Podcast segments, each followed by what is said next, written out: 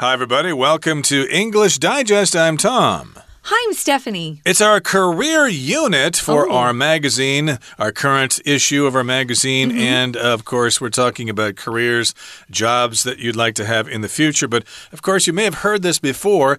Uh, maybe the job you're training for now may not exist by the time you graduate from university. Ooh. And uh, the main reason for that is AI seems to be changing everything in the job market. Artificial intelligence or Yeah. Computers, robotics, whatever you want to call it. Uh, yeah, the uh, structure of uh, the work world is changing. And, uh, you know, it still might be a win win situation. We might not all be replaced by computers. There may still be something to do, and there may be ways to make a ton of money. It's always about making money. Um, you know, I don't mind so much that robots replace some of the more dangerous jobs out there so we can keep uh, people alive longer.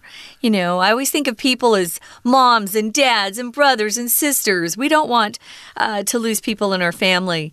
But there are still things that AI just doesn't do very well. Um, they certainly don't do emotion very well, and they don't do, um, they can't really interpret people.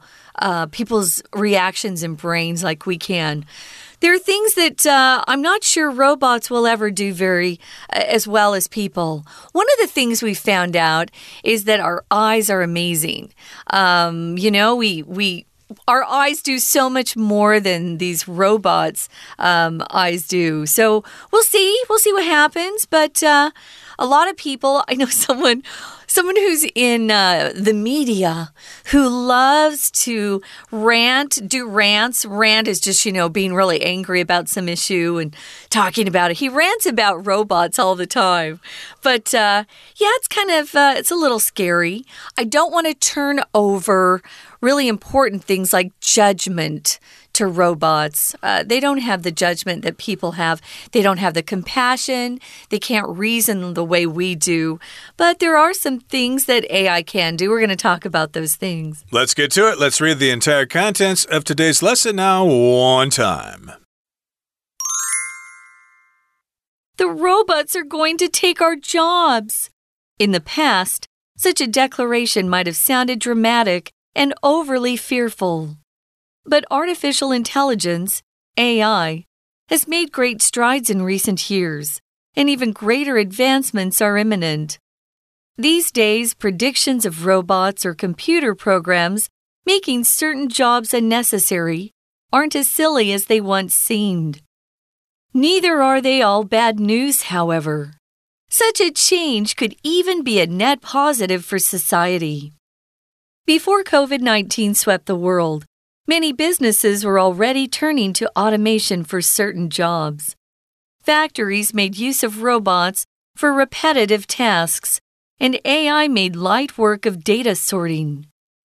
The arrival of the pandemic accelerated the adoption of automated workers as human ones became unavailable. Robots became indispensable for disinfecting public areas and reducing human to human contact. Worker shortages and mass resignations in countries like the US and UK have since created further incentive and opportunities for automation. One UK robotics company created weed killing robots to be used on farms in place of chemical pesticides. Meanwhile, many e commerce distribution centers, such as Amazon's warehouse, utilize robotic vehicles to move inventory. Experts predict that repetitive, tedious jobs like these are the ones most likely to be done fully by AI in the future. Those that depend on analyzing data sets to make predictions, such as the outcome of a legal case, will also be subject to possible replacement. However, this is good news for the people who would otherwise do such jobs, as it frees them up for more rewarding work or even some much needed time off. On the employer's side, AI workers are desirable as they minimize the cost of certain types of work. However, with the scope of AI's abilities ever widening, many are wondering what will happen to the human job market. All right, let's talk about the contents of today's lesson. Mm. Uh, of course, we are kind of worried that uh, AI or robotics or computers will take over the job market and we'll all be living on the street begging for money and we won't be able to find a job because all of the computers have taken over everything. Oh, no. But uh, we're suggesting that losing jobs to AI may actually be a win for society. We may actually be able to create new jobs that are more interesting. We won't have to do dead end jobs anymore. Uh, this is quite optimistic here. And uh, here it says this is something uh, someone might say the robots are going to take our jobs. Uh, yes, indeed, in the past, such a declaration might have sounded dramatic and overly fearful. I think uh, there was a similar situation many years ago when uh, machines were taking over and we had these people called Luddites Yeah. who were not interested in using those new machines. They still wanted to work the fields by hand with their bare hands, and they did not want to use the newfangled tractors and things like that. So, this has been around for quite some time. People have been afraid of losing their jobs to technology for a long time. Yeah, we had the Industrial Revolution that first happened in uh, England, remember? And people were so upset that machines were being moved into factories, and people who had done the work uh, previously were being put out on the streets. Of course, change is always scary to us. Uh, we just have to make sure that change is done in the proper way, in the right way, that uh, people are considered more than profit. I, I think some corporations continue to believe that it's all about profit and that people come last. But we need to be thinking about people too. That will be important. But it says here artificial intelligence. It says here has made great strides in recent years. If you stride or make a stride or take a stride, um, first of all, it just means a long step as you're walking. That's a stride. Um, my dad would have very long strides. And when I would go on walks with him, I'd have to say, Hey, dad, slow down, because my legs aren't as long. But it also means progress that people are making, improvements. Oh, we've made great strides in helping people. We've made great strides in producing better uh, nutrition or healthier food. So you can make great strides in different things. Remember, here it means improvements of some sort. And you'll often see those two words to, together great strides, or major strides, or giant strides, just improvements of some nature. And most often in the plural, uh, I don't really hear a great stride all that often. I think it is used, but uh, great strides is more common. We most often use it in the plural. And yes, indeed, AI has made great strides in recent years. It has advanced, and even greater advancements are imminent. So, an advancement is when something improves and moves forward. And if something's imminent, that means it's going to happen very soon. Oh, you better go inside. A tornado is imminent. There's going to be a tornado any second now. If you're outside, you're going to get killed. Uh, or you could say a typhoon is imminent. Some people may say, oh, disaster is imminent. The world's, we need to prepare for the end of the world. Ooh. So these days, of robots or computer programs making certain jobs unnecessary aren't as silly as they once seemed. Yeah, I know. Oh, I guess it was about 20, 25 years ago, uh, was when I, Robot came out with Will Smith, I think. I'm not sure. You'll, don't quote me on that, which means I don't know the exact date. I could be wrong. I remember thinking, ooh, this is scary. Those robots want to kill us. Uh, but we've learned over the years that robots are able to do a lot of things, but they can't quite keep up with people in many ways that. Uh, it's just because we're human and we're not machines. So we'll see. Um, there were predictions long ago, but uh, a lot of people said, oh, stop being ridiculous. That's a conspiracy theory. Oh, you're just being just, you know, crazy. Um, now we see that those predictions aren't as silly as they once seemed. Why? Because uh, we're seeing robots take over a lot of the jobs. But yes, indeed, we're saying that AI has made great strides in recent years. Greater advancements are imminent, and maybe some jobs will be unnecessary because AI will take over. Now, let's uh, talk about COVID 19 in the next paragraph here. It says Before COVID 19 swept the world, many businesses were already turning to automation for certain jobs.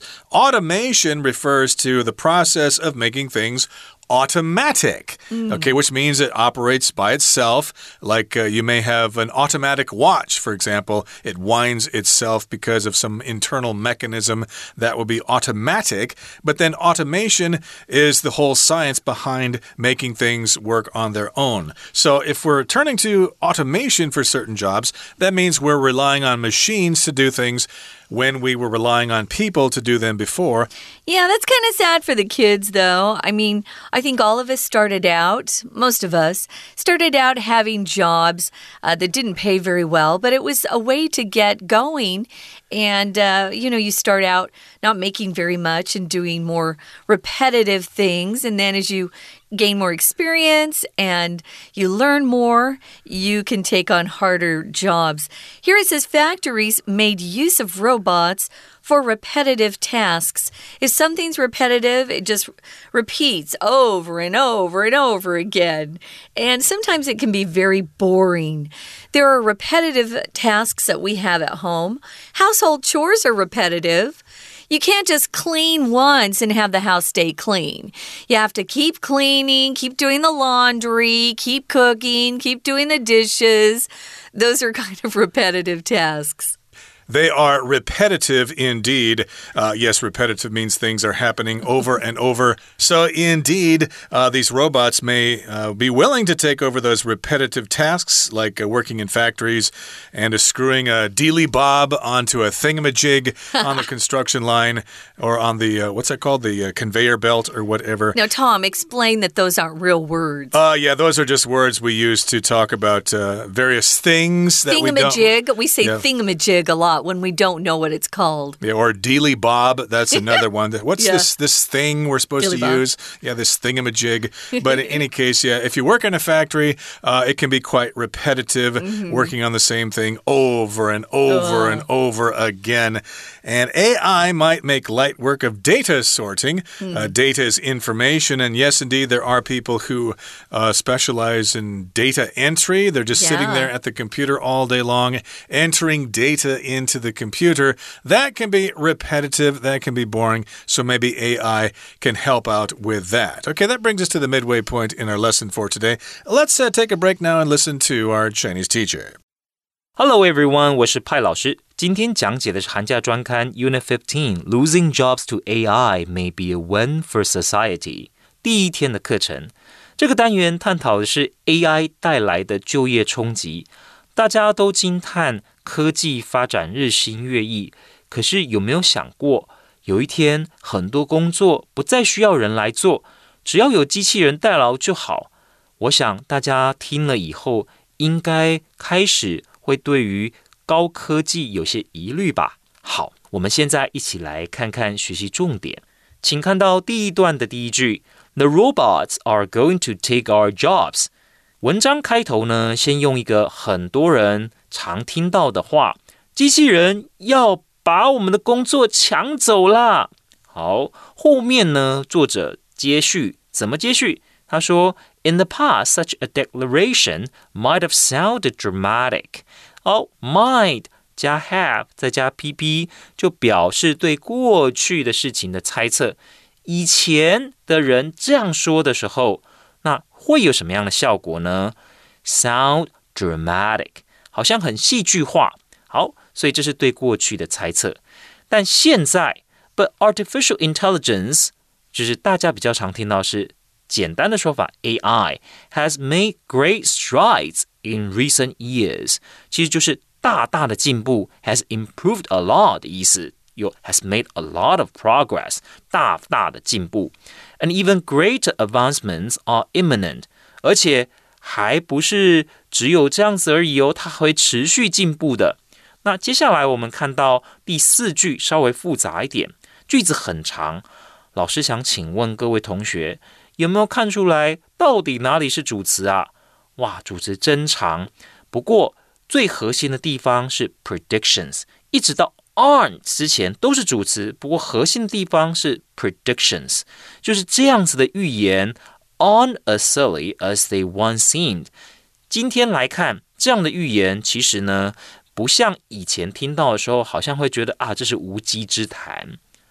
这样子清楚了吗？那到底是什么预言呢？就是在 off 后面告诉我们，就是机器人或者呢电脑程式会让一些工作不再需要，不需要有人做这些工作了。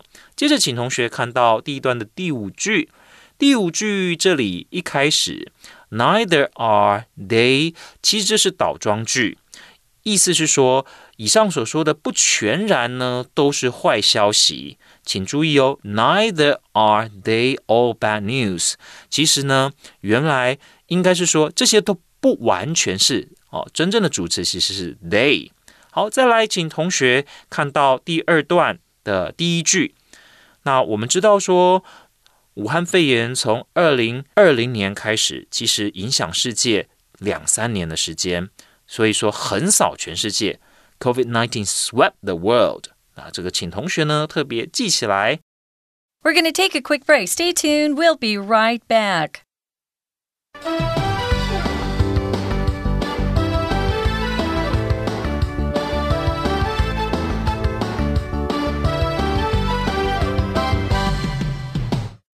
Welcome back, guys. We're talking about losing jobs to AI and how it might be a win for society, not something that's negative but positive.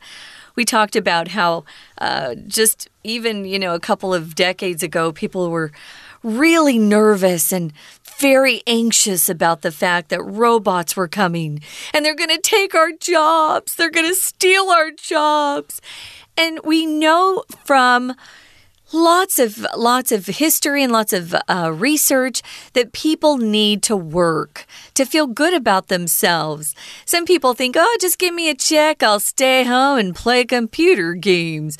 It actually doesn't. Uh, uh it doesn't make you feel good after a while. People need to be productive. They need to work and feel like they're contributing to society. But if robots come, Tom, and they take our jobs, what are we going to do?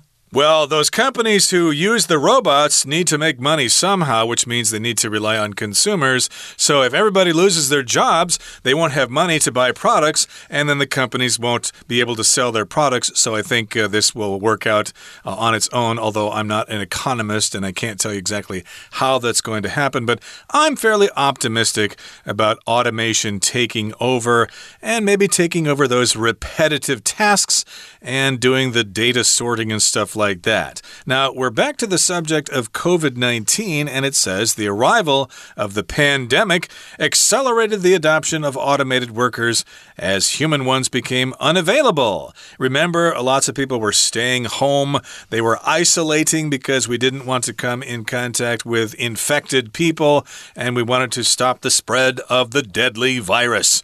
So, yes, indeed, people were working at home, but uh, companies still needed to produce stuff, so they relied on automated workers, uh, which would mean the robots. Mm -hmm. And of course, this uh, pandemic accelerated the adoption of automation. To accelerate means to speed something up. Like if you're going to enter the freeway, you need to accelerate, you need to speed up mm -hmm. so that you match the speed of the other cars and so you don't cause an accident. So, in this particular case, yes, it sped up up the adoption of automated workers. So, again, if something accelerates, it happens faster than usual or it happens sooner than you might expect. Uh, the opposite to accelerate would be decelerate. Uh, so you'll sometimes see that word too. Uh, you need to decelerate, you need to accelerate. Um, we often use it when we're talking about driving a car. Uh, so, yeah, things have accelerated. And because of COVID and people being afraid of this uh, uh, COVID 19, uh, people were starting to use automated workers or robots as human ones uh, were either forced to stay home by the government or they were so afraid they didn't want to go out of the house. So robots became indispensable. If something's indispensable, you must have it. It's something that's essential, something that's very, very crucial to whatever you're talking about. So they became indispensable for something here disinfecting public areas. So instead of sending out human beings, you know, all suited up in their hazmat uh, uniform, they would send out robots to spray the area with disinfectant and uh, that reduced human to human contact. Now, worker shortages were also plentiful. worker shortages, not having enough people to fill the positions that we need, uh, that became a problem too. There also were mass resignations in countries like the US and UK. So if someone resigns, they say, I quit, I no longer want to work here, I'm leaving. And that happened quite a bit in the US and the UK both. And that has since created further incentive and opportunities for automation. What does incentive mean, Tom? Uh, the reason to do something, basically. Yeah. So, of course, uh, here in Taiwan, uh, the population is going down. Uh, couples are not having children like they used to. So, the government wants to give people some incentive to have more children. And so, they're giving them tax breaks and other benefits and things like that. That's uh, a reason to do something. Hey, there's some incentive there uh, to do this. So, maybe I should accept that offer. I wanted to mention here our author is using this as a non count noun. It's also countable. So it's one of those tricky ones. It's countable and non countable. So you could say, has since created further incentives add an S, it's fine. Here, it's being used as a non count, and that's correct too. So, an incentive, like Tom says, is your motivation. Uh, what what kind of incentive do you need to do well in life? Uh, I need to be rewarded. I need to be appreciated. Uh, people have different types of incentives that work for them. Right. Uh, when I went to college, of course, my parents helped me pay for everything, but uh -huh. uh, I had no incentive to work, but mm. I still mm. wanted work experience. So I worked in food service and uh, the mailroom and stuff like mm -hmm. that. So, of course, uh, that helped me get some work experience Good. and things like that. And yes, indeed, uh, these, well, these resignations offered incentive and opportunities for automation. So the companies thought, well, if you guys aren't going to do it, we'll have the machines do it. And one UK robotics company created weed killing robots to be used on farms in place of chemical pesticides. Pesticides are chemicals used to kill bugs and pests and meanwhile, many e commerce distribution centers, such as Amazon's warehouses, utilize robotic vehicles to move inventory. Hmm. Inventory is just the stuff they have in the factory or in the, in the warehouse, I should say. Uh, sometimes people take inventory, they uh, count and assess how much stuff there is in a store or warehouse. So, yeah, so in American English, it would uh, be the goods in a shop. Uh, we also refer to it as stock or out of stock. Uh, sometimes there's sales in stores, especially if you're in the U.S. and uh, you you run into the store because there's this great sale on canned string beans or canned corn, and there on the aisle shelf it'll say "out of stock." Sorry, um, it just means they're they've sold out, but they're going to get more in. So yeah, inventory. Moving on, we've got experts that predict that repetitive, tedious jobs like these are the ones most likely to be done fully by AI in the future. If you use this word tedious, it just means something that's very boring. And it usually takes a long time and it's just tiring and boring both. And it goes on here to say uh, these are the ones most likely to be done fully by AI in yeah. the future. That would be the repetitive, tedious jobs. And those that depend on analyzing data sets to make predictions, such as the outcome of a legal case, will also be subject to possible replacement. Uh, be subject to means it's likely to happen to you. If you break the law, you may be subject to punishment by having to pay a fine or going to jail. Mm -hmm. And it goes on to say, however, this is good news for the people who would otherwise do such jobs, as it frees them up for more rewarding work or even some much needed time off. So, indeed, people who do these kinds of boring jobs uh, may find this a godsend mm -hmm. because, hey, I can find another job and I don't have to do this boring, tedious, repetitive work anymore. So here it says on the employer side, AI workers are desirable. They minimize the cost of certain types of work, which is true. However, with the scope or the range, that's what scope means, the range of something you're talking about, of AI's abilities ever widening. Uh, they're able to do more and more as time goes by. Many people are wondering what will happen to the human job market. We're going to continue talking about that, though that will be in our next program. Right now, we're going to listen one more time to our Chinese teacher. 在接下来，请同学呢看到第四个句子 robots became indispensable for indispensable 这个形容词非常的重要，请同学务必要记得，什么是 indispensable 呢？就是绝对需要的， 它是无法被取代的。好，那在疫情期间呢，就需要机器人，因为机器人不会染疫嘛，所以公共区域要消毒，我们就可以请机器人来做，而且呢，机器人也可以减少人与人的接触。再来，那因为疫情期间有哪些问题啊？Worker shortages，缺工，and mass resignations。那所以还有其他问题，就是会有人就是辞职的情况，而且人数不少。请注意到第五句这里要特别注意的是，啊，前面主词其实是 worker shortages and mass resignations 这个部分，那后面动词从哪里开始啊？Have。have 是助动词，since have since created。同学要特别注意，这个或许不是那么常见，但是意思是指从那时候开始，从那时候开始缺工，还有呢，就是很多工作有人辞职，就造成了后面的现象。好，再来，请同学看到第三段。第三段呢，我们看到 experts predict that 有一些专家，他们呢就预言了。有些工作是可能会被 AI 被机器人取代的，哪些工作？Repetitive 重复性高的 ，tedious jobs 乏味的工作，因为我们知道乏味的工作其实也容易让人不专心，那就容易发生什么职灾嘛。好，所以这些工作很有可能会被机器人取代。再来，请同学呢看到第三个句子，However。This is good news for the people who would otherwise do such jobs, as it frees them up for more rewarding work or even more or even some much needed time off.